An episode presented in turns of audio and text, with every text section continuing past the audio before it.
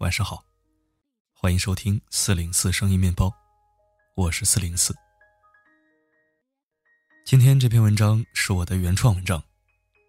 由于时间关系，以及部分适合看而不适合听的内容存在，所以我在播音里并没有读全文，只是读了节选部分。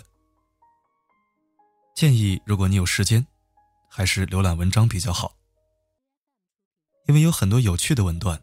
是适合眼睛看，而不是耳朵听的。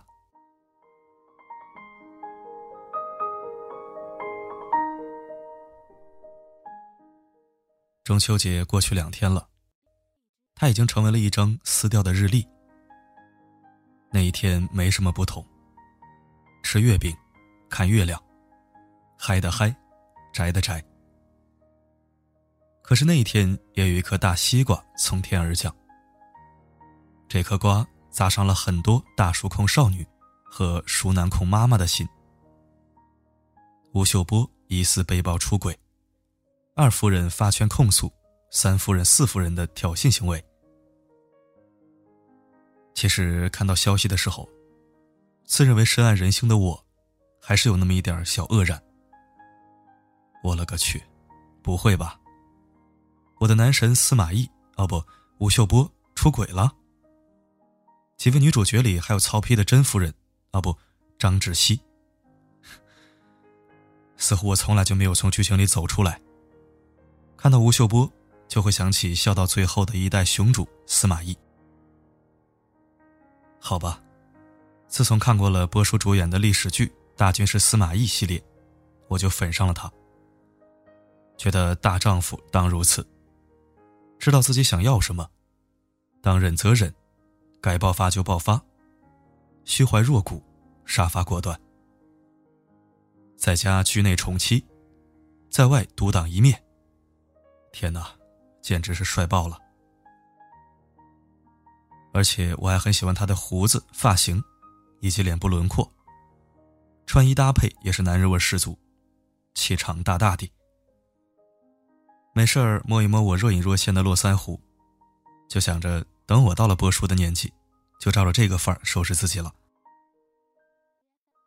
打开新浪微博，看到各种女粉丝对波叔出轨事件失望不已，还有博主专门汇总了妈妈们对此事的反应和看法。有人不敢相信，有人不能接受，有人干脆连饭都不想做，碗都不想刷了。累觉不爱，人间不拆。看过这些截图，我有点想笑，也有点小悲哀。悲哀的不是波叔的人设崩了，而是替那些人设中毒太深的大姐姐、小姐姐们感到无奈。怎么就有这么多人不能从戏里面走出来呢？人设只是一个主观的设定和惯性的光环，未必与现实相符。但是世界是现实的，也是残酷的。平常心，才是最实在的处事态度。说实话，每次看到有新闻说某某明星人设崩塌，我内心里都会有一种异样感。我知道，人设崩塌，基本意味着这颗星星就要暗淡了。最起码会暗淡一段时间，部分粉丝会脱粉，然后。全社会的唇枪舌剑、千夫所指，都会对准他，连带的商业价值还有明星效应，也会备受影响。刚才手机弹窗，说波叔出轨事件，其背后牵扯的，是过亿的代言费，以及两家上市公司的股票。你看，这就是人设崩塌的代价。或者说，这就是出轨的代价。对于波叔出轨这件事，我不想说太多。况且现在尚处于撕逼阶段，坐等实锤。古人言：“寝不言，食不语。”咱们吃瓜就吃瓜，别太多话。刚才我说我对“人设崩塌”这个词有一种异样感。不仅仅是感叹明星暗淡，还有一种不可名状的无力感。人设这个词，在社会学上叫做社会角色，即人们因为其社会身份和地位，必须扮演出的一种稳定的形象。每个人在社会上都会有社会角色，有角色就有相应的脚本。你要是想做到水无定势的自由，那基本是不可能的。所以，尽管大家很不愿意，但是有一个标签化和常态化的概念还是有的。而且，这个人设可能和你的真实性格很不一样。你必须兜住了，不然稍一不注意，就会人设崩塌。比如《古惑仔》大逼哥的人设，就是江湖大哥。够义气，够狠。他要是不够义气，不够胆，那他就废了。再比如，曾有“国民好老公”之称的黄海波，在多部经典的生活剧中，都是一副居家好男人的形象。但是，二零一四年，却因为嫖娼事件，只是星途一落千丈。他没有出轨，因为他单身。但是他出格了，违法了，跟他在人们心中的人物设定完全不符，甚至彻底颠覆。结果，他也废了。这些年有很多明星的人设都崩塌了。文章、白百合、林丹、陈思诚。当然，美好的人物设定是粉丝给予他们的，可是。是粉丝们错了吗？并不是，粉丝们只是中毒了。制毒人是这些明星自己。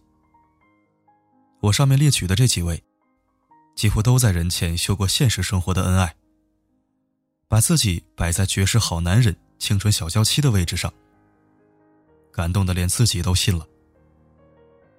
殊不知，人性的本质，谁也摆脱不掉。别说这些粉丝无数、身价不菲的大明星了，就连我们这些每天处在电脑旁写稿录音的新媒体作者，都会被读者们赋予人设或者声设。上个月，我的一个同行好友小儿来跟我倒苦水。他说，就因为在朋友圈里发了一张深夜在酒吧坐着的照片，好几个粉丝很失望的跑过来说。没想到你也去酒吧呀，跟我想象的完全不一样。没想到你还是个夜店咖。说完，还有取关他、删除他的。他跟我吐槽：“难道说我写散文诗的、写古风文章的，就不能去酒吧听听音乐、喝点清酒吗？我就不能有自己的生活吗？就应该每天打扮的像个仙姑一般，在家里坐禅饮茶？”吟诗作赋，我安慰他：“你这不算什么，走了几个活在大清的人而已。我这边经常人设崩塌。我是一个小小的、小小小小的作者兼主播，靠点带着性格的文字，还有爹妈给的嗓音讨生活，承蒙各路读者的喜爱，坚持至今，感恩不已。”但我的声音和文字，就成为了我的人设组成部分。有一次，我在一篇爽文里，说了一句不太雅观的国产口头禅：“他妈的！”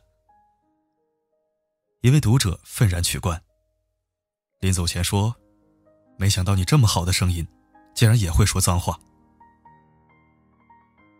还有一次，我在头条发了一篇合作方的广告。那应该是我接的第一个广告，因为我最开始做公众号，就是当做一个利人利己的爱好在做。前半年我都不知道竟然可以接广告。你可能不信，但这是真的。既然是严格审核过的合法广告，为什么不能作为自己坚持下去的动力之一呢？文人也得吃饭呢。鲁迅先生的文章大部分都是有稿酬的。明星拍电影，也需要广告赞助啊。结果有一位读者伤心不已，写了几百字留言与我诀别。大意是：你在我心中一直是至高无上的。没想到你也摆脱不了世俗的利益。我走了，对你太失望。可是，就算是孔子孔圣人，也要收学费领工资啊。况且我一介俗人，哎。当然了，这是个别现象。百分之九十九点九九的读者一直支持我，信任我。还有人鼓励我多多内容变现，不能饿着肚子搞情怀。名人巨星也好，大哲巨匠也罢，哪怕只是你很欣赏敬重的一个老师、一个前辈、一个学长，他首先是他自己。是一个人，才是他的社会形象和人物设定。是人就会有特点，就会有性格。他会做有意义的事情，影响到很多人，也会做出错误的决定和不合时宜的举动。我们要搞清楚，这个让我们欣赏、仰望的人，我们欣赏、仰望的是他的什么？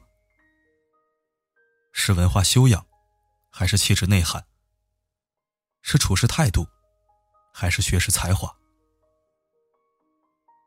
如果欣赏的是这些，那就不要因为他的私生活而影响到你对他们思想观点以及专业的认同和共鸣。世界是一个舞台，所有的男人和女人都是演员，他们各有自己的进口与出口。一个人在一生当中，会扮演许多角色。怎么扮演，因果如何，都是客观规律。不以某个人的意志为转移。有人说薛之谦人设崩塌了，可是那跟我有什么关系呢？他的歌我依然爱听，他的成长历程依然值得我学习借鉴。他做的不妥的事。我引以为戒不就完了吗？吴秀波也一样。做错事，就要付出代价，就要承担后果。但是我并不会因此而否定他的表演、演技和成熟气质。这花花世界，缭乱复杂。最可怕的，不是设定崩塌，而是沉迷设定，无法自拔。中毒太深，保持平常心，才能让我们继续相信自己，相信世界，也相信真理。一瞬间永恒的时差我在棉被